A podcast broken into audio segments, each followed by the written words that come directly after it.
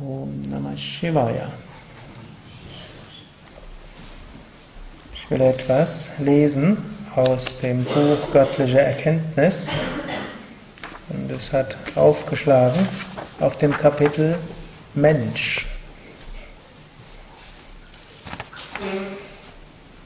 Mensch. Das Baby weint, das Kind springt, tanzt und spielt mit seinen Spielsachen. Das Schulkind geht mit seinen Büchern, der junge Mensch macht Prüfungen, der Jugendliche dreht seinen Schnurrbart, streitet, kämpft und läuft hinter den Frauen her. Er versucht Ruhm und Ehre zu erwerben, er hortet Reichtümer, erzeugt Kinder, dann wird er alt und trägt Brillen und falsche Zähne. Er stützt sich auf einen Stock, dann macht er sich schließlich dann macht er schließlich einen letzten Atemzug. Wenn ein Tropfen Wasser auf eine heiße Eisenplatte gespritzt wird, zischt es und er verdampft sofort. Der Mensch macht ein kleines Geräusch in der kurzen Phase, die man Leben nennt, und verschwindet in einem Augenblick. Was ist der Mensch? Was kann aus ihm werden? Was ist der Geist? Was ist der beste Zustand? Es ist hilfreich, sich über diese Dinge immer wieder Gedanken zu machen. Swami Shivananda beginnt dieses hm, Kapitel über Mensch mit dem, was man im Yoga als Hervorrufen von Vairagya bezeichnet. Vairagya ist der Zustand des, der Verhaftungslosigkeit, des Lösens. Normalerweise hm, ist der Mensch in einem Modus, wo wir wollen dieses, wir wollen jenes, das brauchen wir und das brauchen wir auch noch. Und ich bin dieses und ich bin jenes und das ist toll und das ist großartig und das ist schlimm und so weiter. Und so stecken wir in einer Froschperspektive drin. Wenn man es von einer höheren Perspektive aussieht, im Verhältnis zum Alter der Erde ist das Leben eines Menschen sehr kurz. Im Verhältnis zum Alter des Universums ist das Alter der Erde sehr kurz. Und im Verhältnis zur Ewigkeit ist das Alter des Universums sehr kurz. Und im Verhältnis zu all dem ist das, womit wir uns momentan beschäftigen, sehr, sehr kurz. Gut, und so ist es gut, sich ab und zu mal ja, über diese Dinge Gedanken zu machen. Dann kann man sich fragen, ja, was, was ist der Sinn von dem Ganzen? Worum geht es bei dem Ganzen? Wenn man sich so aus seinem Alltagsgeschehen mal rausnimmt und sich dann tiefere Gedanken macht und dann nachher natürlich wieder zurückkommt in seinen Alltag, dann macht das, was man macht, plötzlich mehr Sinn als vorher.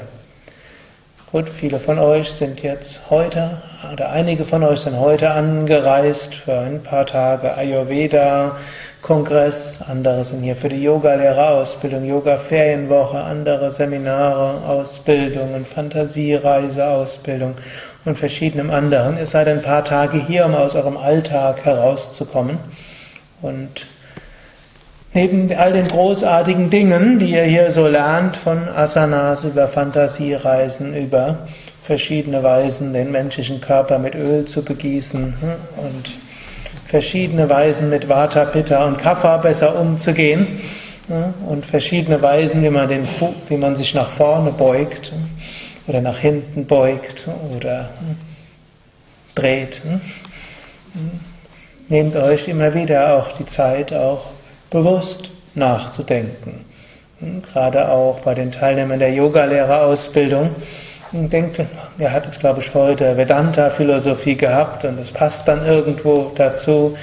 Denkt weniger nur über die Begriffe, habe ich jetzt alles verstanden? Brahman, Maya, Ishvara, Atman, Upadi, hm?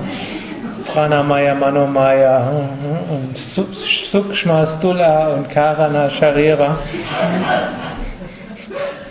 Manche, die die Ausbildung abgeschlossen haben, erinnern sich noch vage.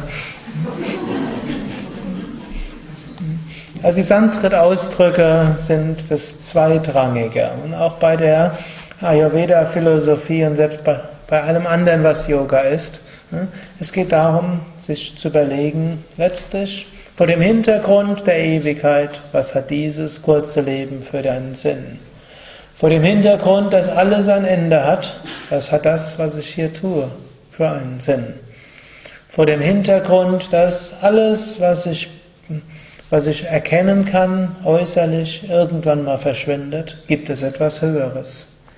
Das sind wichtige Fragen und Swami Shivananda wirft zwar in diesem Kapitel mehr Fragen auf als Antworten, aber ich werde jetzt trotzdem noch so ein paar Sätze sagen, hm, die er so als hm, kleine Antworten dort auch gibt, bevor er wieder neue Fragen aufwirft.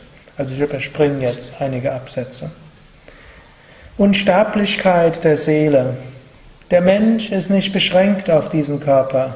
Der Mensch ist nicht beschränkt auf die Sinne, auch nicht auf sein Denken und Fühlen. All das sind Upadis, all das sind Vehikel. Körper und Geist unterliegen Veränderungen, Verfall und Tod.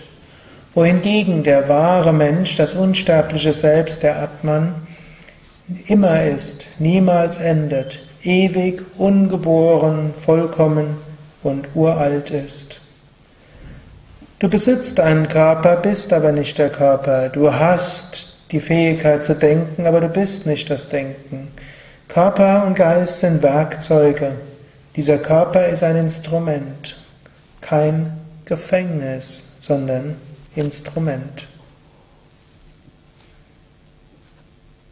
Der Tod beendet nicht alles. Der Tod ist kein wirkliches Verlöschen. Der Tod beendet nicht wirklich die beständige Abfolge. Der Handelnde, die Seele im Körper kann und wird nicht mit dem Körper sterben. Die Seele des Menschen ist unsterblich. So wie ein Mensch seinen Mantel ablegt, legt er beim physischen Tod den Körper ab und bei der Wiedergeburt zieht er einen neuen Mantel an. Ich springe noch etwas. Die Wahrheit, die du suchst, liegt nicht außerhalb von dir.